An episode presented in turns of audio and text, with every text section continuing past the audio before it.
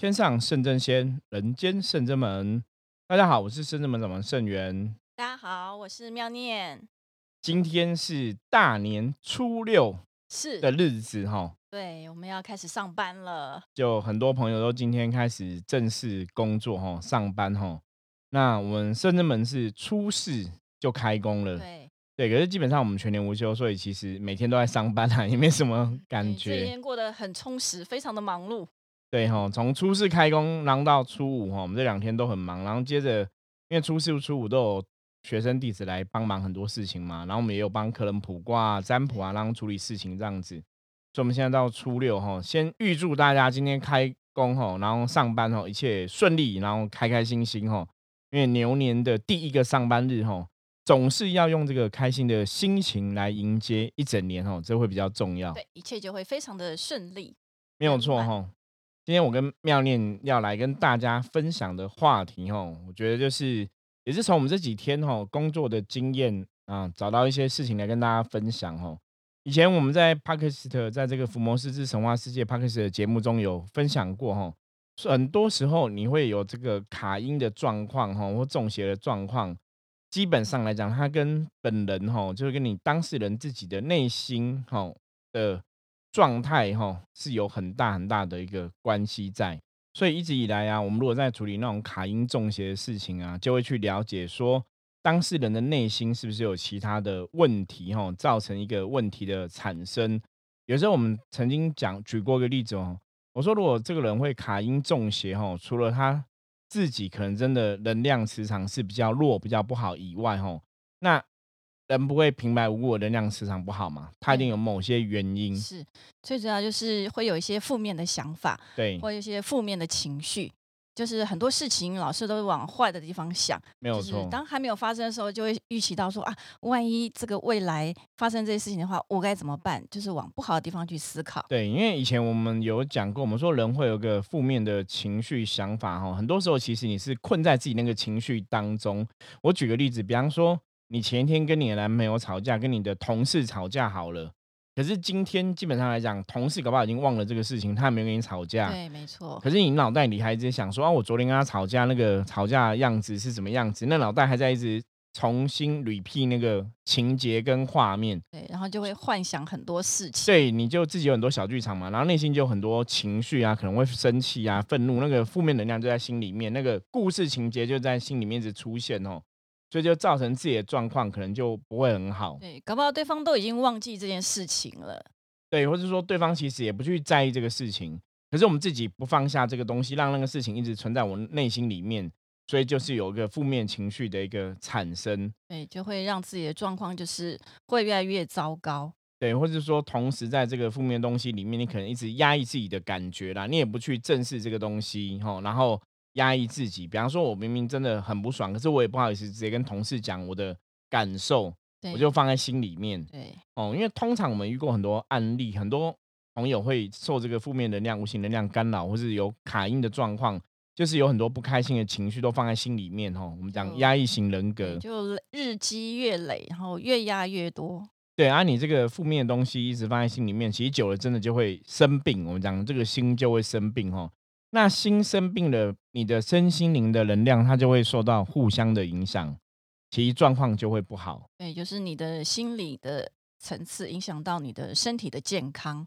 可能身体会感觉到一些不舒服，比如说比较常见的就是头痛或是肩颈酸痛，整个人会感觉很疲劳，然后很多事情都提不起劲来，整，天就很想待在家里，然后不想出门。那个就是内心哈，内心的能量其实是不好的，所以身心灵互相都有一些影响。对，然后都觉得说，诶，为什么家人都不关心我、不爱我，都觉得全世界都对你不好？对，那负面的东西有些时候其实就是只会招来负面的结果啦。那你越想，很多时候就是越来越忧郁，越来越负面哦。好，我们今天为什么要从这个部分来跟大家聊哈？这个卡因的状况，很多时候其实内心造成的哈。因为我们其实是要教大家怎么来判断哈，这个这个人哈，他是真的卡因了，还是说卡因其实不是主要的问题，它可能是后面的结果。最主要问题是他内心哈不快乐哈，内心有些压抑，所以产生了一些负面的能量哈。那今天找妙念要来哈，是聊这样的一个话题。那其实妙念以前是做过护理相关工作嘛？对，因为我本身在学校学的是护理助产的科系。对，那早期学校护理学校，我们都要去实习。学生的时候要实习，就对。所以实习会到各个不同的单位吗？就是所有的单位你都要 run 过一一遍。譬如说，嗯，妇产科一个月，然后那时候像我们就是要接生二十个 baby，你才能够毕业。哦，了解。对，那因为主要是你是助产科的嘛，所以那个是主要的工作。会，对，就是其中范围就还有护理，譬如说那个加护病房啊、内科、外科、开刀房，各个单位都要去实习过，都要带过。对，在外面实习的时间是一年。哦，那还蛮特别的。所以不是不是说你只有读什么才要做什么，是什么都要碰。对，我们都要去实习。了解。然后还有就是包括精神病房。然后也要去精神病房实习，就对了。所以在那边就是，我还记得那是当时啊，我是在当时的省立省立的那个桃桃园的省立医院。对对，那是急性的精神病房，在那边实习。那这边也是因为刚刚出社，刚那时候还是一个学生，小学生，对，不是小学生，就是学生呐，年轻的学生呐。对，你要在学校把你学到了、看到的。然后呃，去实习的时候，你当然也会遇到各式各样不同的 case，不同的病人，然后你就会印证到说，哎，书上教的跟我们实际上碰到的有没有不一样，或者说是一模一样的。然后那时候我们要写护理计划，包括说你要怎么样帮助这个病人呐？对，那因因为比较有特别，为什么对这个精神病房我印象特别深刻？因为我带的是急性病房。急性病房有什么不一样？跟一般病房？他他是突然发病的，就是突然 K 笑这样子。对对，他他是来的比较快，比较急。但是通常在急性病房的患者，他是有机会可以痊愈的。哦，所以他所以这些急性病房就说，这些人本来没有精神的问题，就突然有问题，然后就送爆发了这样子，或崩溃了什么的，然后就送到这个病房来。对他可能住个三个月之后，状况比较稳定了，可能就会让他回家去休养。了解，所以那个也算是就是疗养中心这样的概念嘛。对，只是它就是比较短期的，但是有些人可能常常期就是出院院回家以后，然后又开始爆发，然后变成久了之后，大家一直一直来住，到最后就会转到慢性的地方去，变成长期了，就长期在精神有问题就对，他就没有办法说可以让你就是可以回家在家去做那个观察等等的。对。所以，因为因为那时候在那边，其实就是看到蛮多的 case 啦，对，就好像我们最近最近的那个客人的状况哈。就就是因为那个我们最近那个客人状况，其实从我之前的经验里面，其实我觉得他是可以可以有意识的，他有自己的意识。对，因为我们的这个工作，其实我们遇过很多这个，就是不管是忧郁症的、躁郁症的，吼，就是科学判断他可能有忧郁症这样子，或者说有些人你会觉得他的情绪是一种崩溃。像以前我认识一些客人，他们可能就是可能本来都很正常，那可能感情上受创，或是工作上受创，遇到一些事情就突然精神崩溃哦，也有这样的状况。那这些人来找我们要干嘛？其实一开始来找我们，当然就是找我们的专业嘛，降妖伏魔嘛，找我们要抓鬼嘛，因为他们呈现出来就是可能真的有比较明显的卡音中邪的一些状况啊，比方说有的会自言自语啊，那有的会一直想要头撞墙啊。那有的可能就是会突然鬼有鬼叫啊，那有的又会歇斯底里，晚上晚上偷偷跑出去啊，然后路边乱逛，然后家家人可能怕他迷路就找不回来，什么就是都有这些状况。那一般的你遇到这种状况，其实你要么就觉得他是精神病，要么就觉得他卡到哦。所以通常遇到这种问题的人都会先来找我们。那我们其实以前帮了很多这样的朋友处理。那如果说就像妙玲刚刚讲，有些人的状况搞不好是。可以痊愈的，对。那有些人状况可能是比较没有办法的。那我们今天就是来陆续跟大家这样分享。那我们再请妙玲继续来讲好了。因为那时候我才还在读书嘛，那也没有接触修行，所以那时候就是完全依照西医课本上所教的哦。那那边嗯，因为有几个形态的病人，对，其中我印象很深刻，我还其中差点被一个男的病人打，因为他就是那种比较。眼睛，他就散发出那种比较锐利的眼神，所以他是看得出来是故意装疯还是真的疯了吗？不是，他其实他不太跟你沟通，但他眼神就是非常的锐利。那为什么他会想要打你？我只不过靠近他，我记得他问他要不要吃药，给他吃药了。所以每个每个靠近他都想揍他吗？他他是要准备着被抓去做电疗的。嗯，精神科有个治病的方式，它就是电你的脑波，让你的脑波就是呈现一个可能比较平稳的状态，因为他可能脑波大脑有一些不正常的放电或是刺激。但我觉得那个病人就是他让你感觉到他随时会有攻击你的倾向，对，所以随时攻击人家对，过去，但是但是我觉得很幸运的是，那个病人他本来出手要打我了，然后他又自己停下来。所以代表说，他可能看到我是一个小女生，哦有在克制，啪一拳把你 让对，飞出去。吓一跳，因嗯，为我只是好心问他说：“哎、要要吃药了，吃药时间对到了。”对，所以你那个时候几岁啊？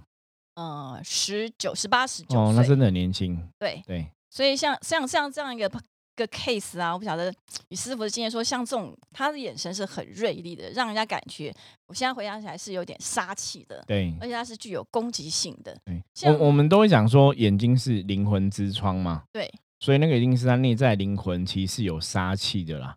那只是有那个杀气负面负面能量产生，当然就是你可以从很多角度来讨论嘛。是像是这辈子的，哦，比方说人生很多不开心的事情，或是受了委屈的事情，他压抑嗯出来的一个性格呈现，还是说那是灵魂的根本？比方说他可能投胎前灵魂特质就是这样子，我觉得那都可以判断啦。是。那其实我觉得在里面的病人呐、以西医的治疗方式，因为我从我是从现在角度再回去看当初，就是病人其实是很可怜的，因为他被抓进去，然后电完之后出来，他整个眼神就是涣散的，对，他就变得很 smooth，完全没有任何攻击性。但是他这种状况又不不会维持的太久，可能就这样很 smooth 的一一两天，然后忽然就会又越来越又越又又恢对复了。对所以，所以这种状况，西医就是，虽然我自己本身是学西医啊，但是他们其实治疗方式就是，你有什么症状，我就帮你压下来。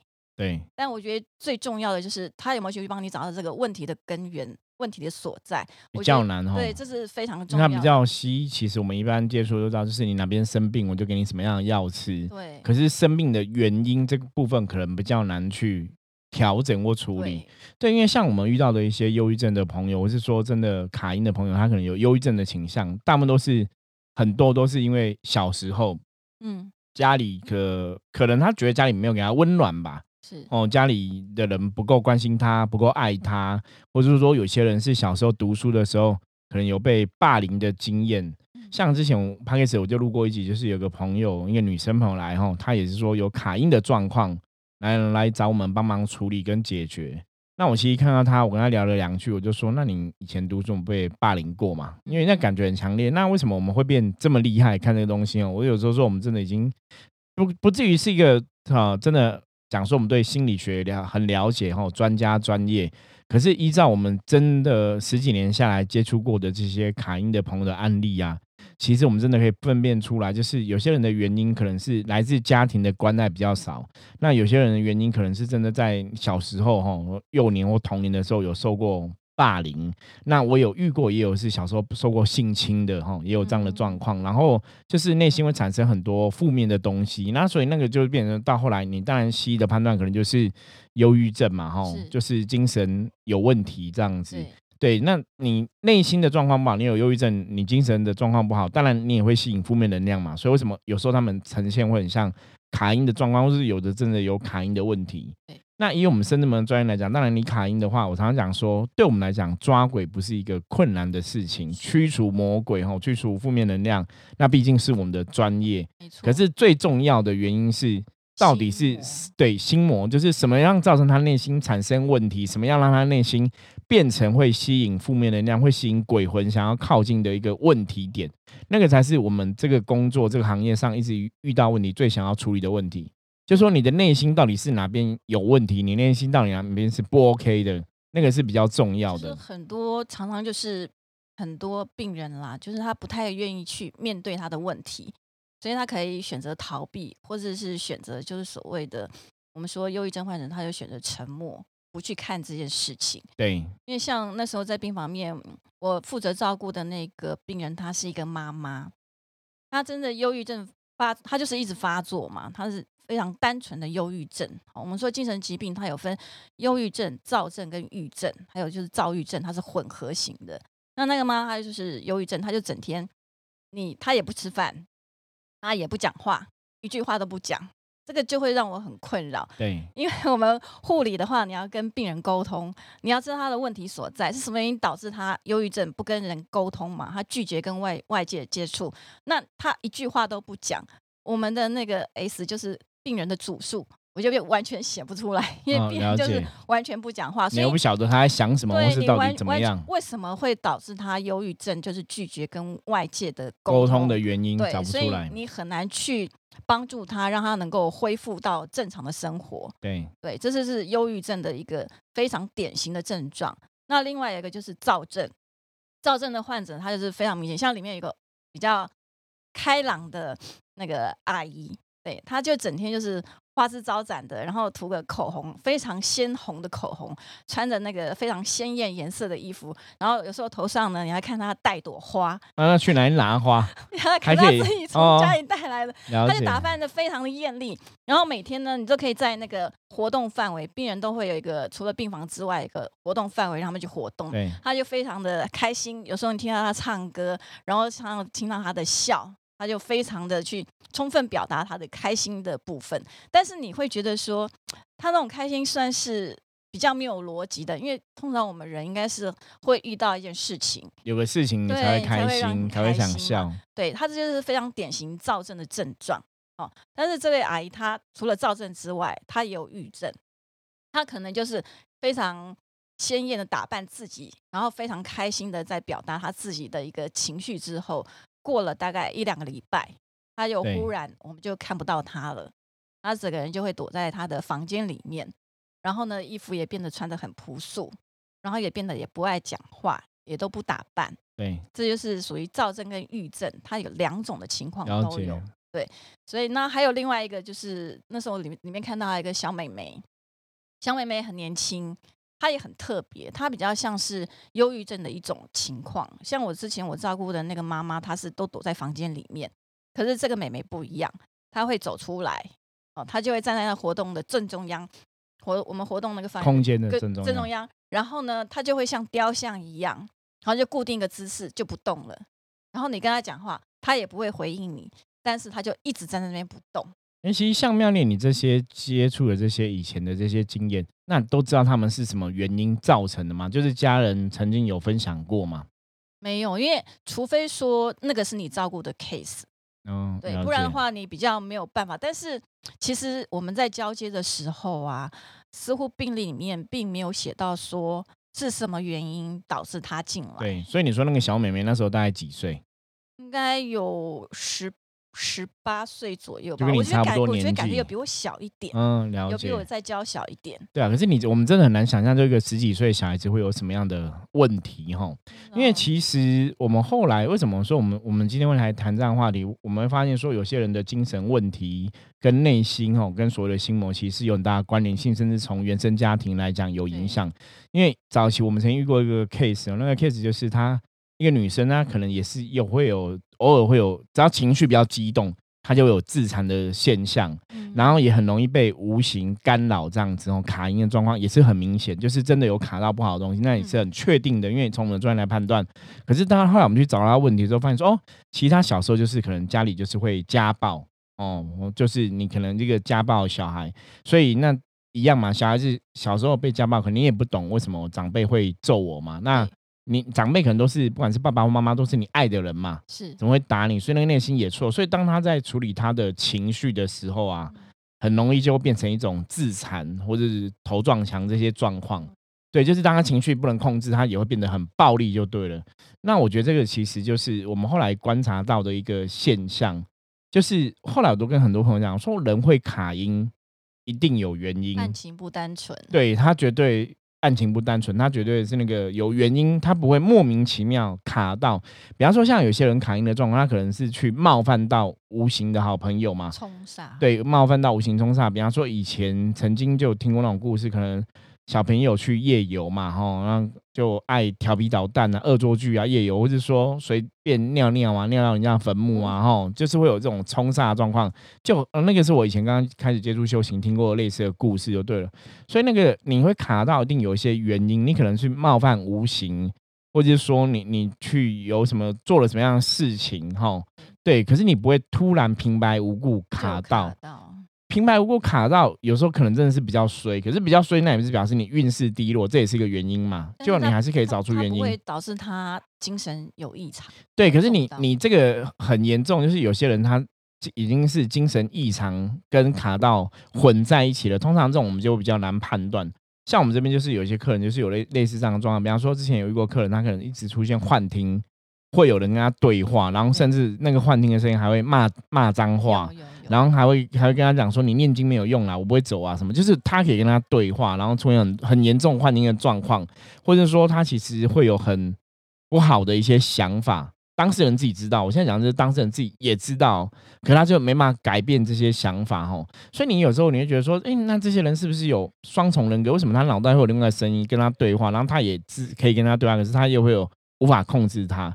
那后来我们了解说，当你从西医科学角度来讲，就是这些就是有一些精神上的异常的状况嘛，对心理上的状况，所以他们出现了某些的幻听。可是当我跟这些人在对话的时候，我们往往发现这些朋友有很多其实都是原生家庭，吼，其实是不美满的。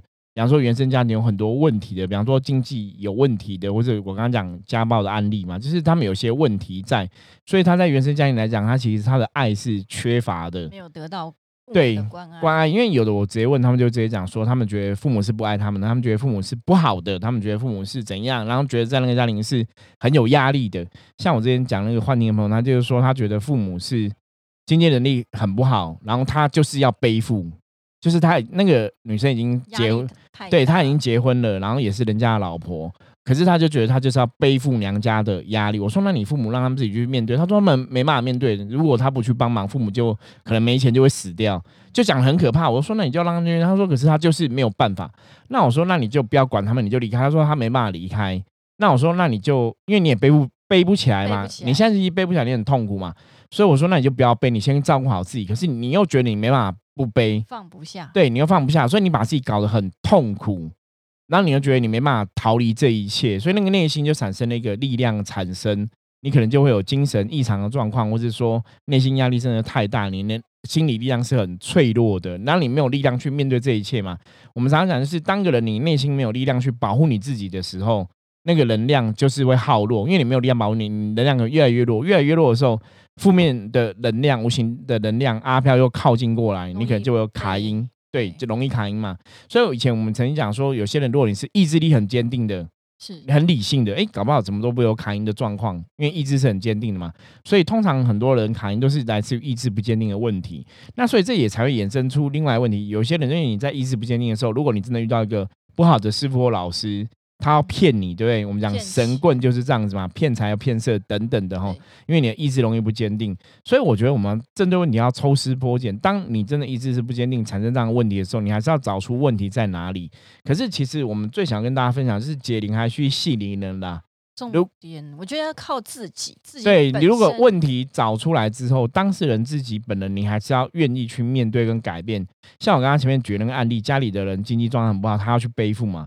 所以我觉得他的要去调整自己的状况，就是也许他真的背不起了，他只能去寻求社会上看有没有什么公益团体可以给家人协助，对，或者家人有没有什么亲朋好友可以给协助，因为他很摆明的就是他背不起来，那你只会压死自己，可是他又放不下，所以那。是非常清楚的，就是你一聊你就知道，哎，问题其实在这边，这才是真正的负面能量的来源。那我觉得圣人门的福摩斯其实一直以来致力做就是这样的工作，就是。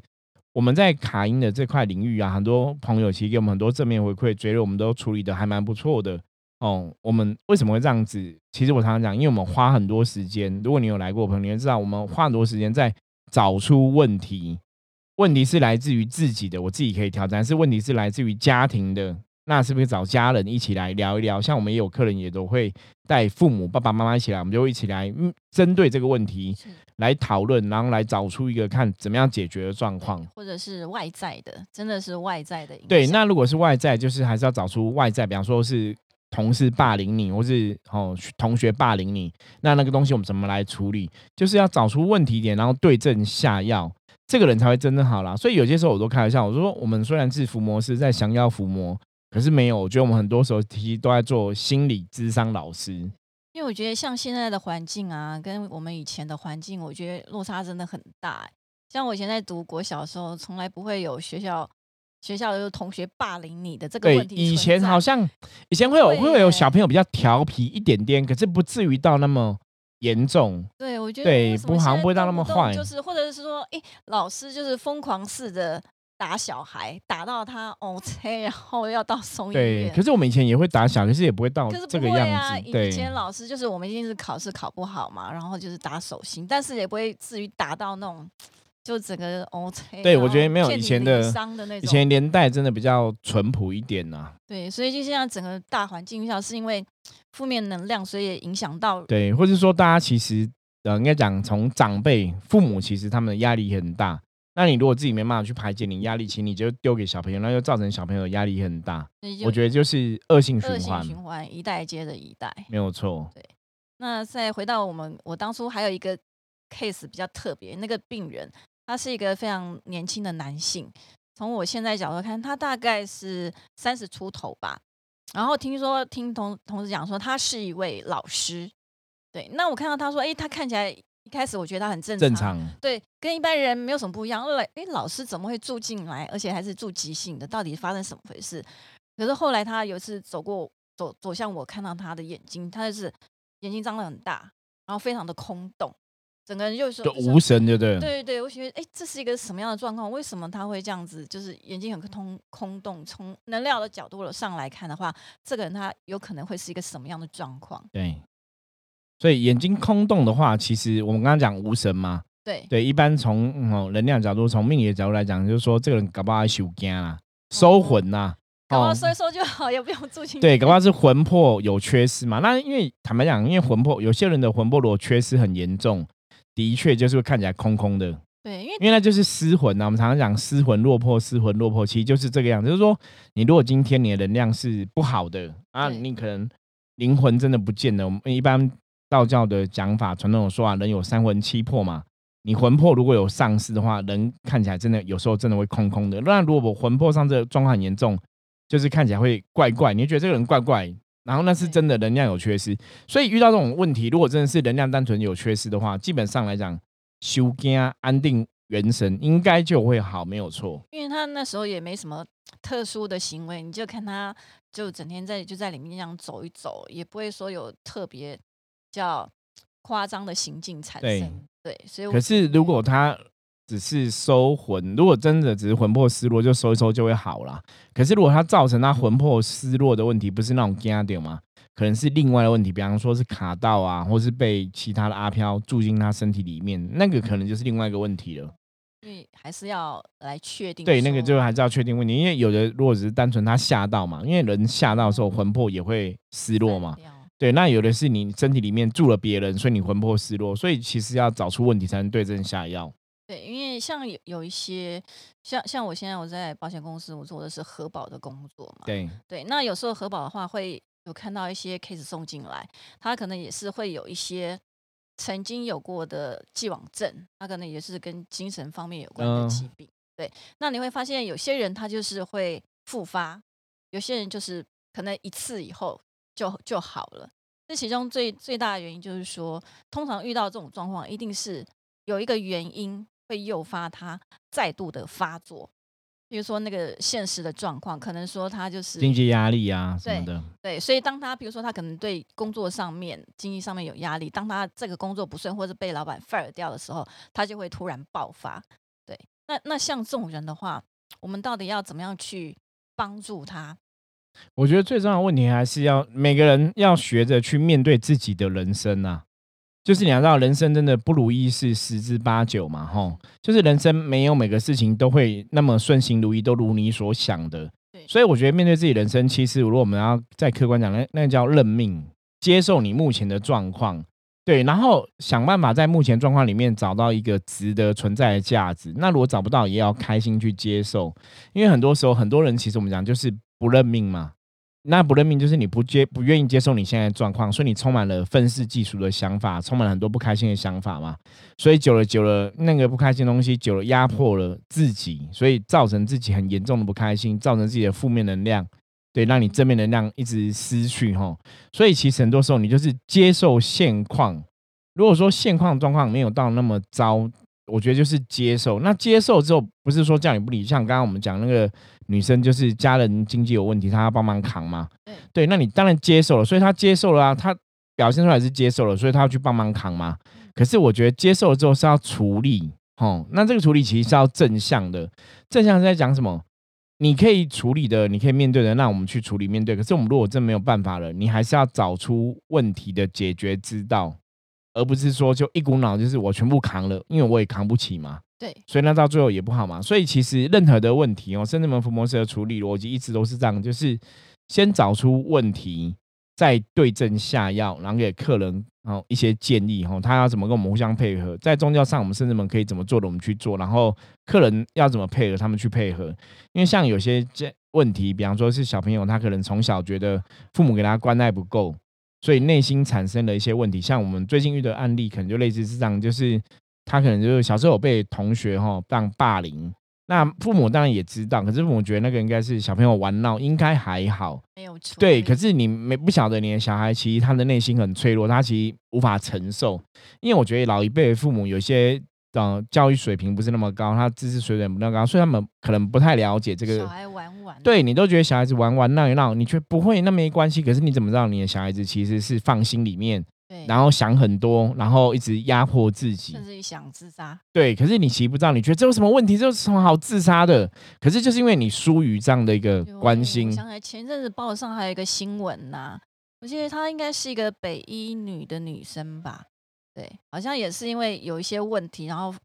然后跟父母讲，可是父母也是没有任何反应，对，没有没有很看重过。结果后来父母就后悔了，因为他女儿竟然跳楼，在学校跳楼自杀。对，所以这个就是真的，我觉得我们今天这一集哈，最后可以跟大家分享，就是其实很多时候你的小朋友如果真的遇到一些问题哈，父母真的要认真看待，你不要觉得说小朋友打打闹闹没有关系哈，因为像我自己有小朋友，我小朋友以前也会被人家，比方说同学会故意。背给他或怎么样，那你要去了解原因。那后来了解原因，就是说，哦，其实是那边的朋友就是没有人跟他玩，然后就是自己有自己问题，所以就故意用背给别人来跟别人表示说，其实我很喜欢你，你可以跟我玩嘛。那因为我的小朋友，我觉得比较幸运，是因为其实他还有别的好朋友嘛，所以他就跟别的好朋友玩，就不跟那个朋友玩了。所以反正那个朋友有一些问题哦，就大概是这样。可是我要讲的是，当小朋友出现问题的时候，你要去注意他的行为。注意他的内心，要及时的对及时注意，因为很多时候是你小时候被霸凌过，他其实不知道，他内心其实不不开心、不快乐的，然后可能觉得父母是不关心他的。对，就到长大之后，其实产生问题的时候，这种问题有时候我们要帮忙很困难，因为解铃还去吸引人，其实他的重点是在父母，对，不是在我们嘛。所以我们跟他讲多好都没有用，因为他要的是父母给他的爱，不是我们给他的爱。要父母能够彼此要能够和解，没有错。其实最近那个找前之前几集就是找妙缘跟妙念嘛，我们都聊很久。那今天没有妙缘来。我们还是聊很久哈，所以我们这个话题好，我们就那个明天继续来跟大家谈哈。那不管怎么样，总是祝大家哈今年牛年行大运哈，然后真的可以 Happy New Year，就是可以开开心心、快快乐乐哦。虽然已经正式上班了，还是要充满 power 跟活力哈。OK，我是圣智们掌门盛元，我是妙念。如果有任何问题的话，欢迎大家加入我们 Line，随时跟我们取得联络哈。那我们就明天见，拜拜，拜拜。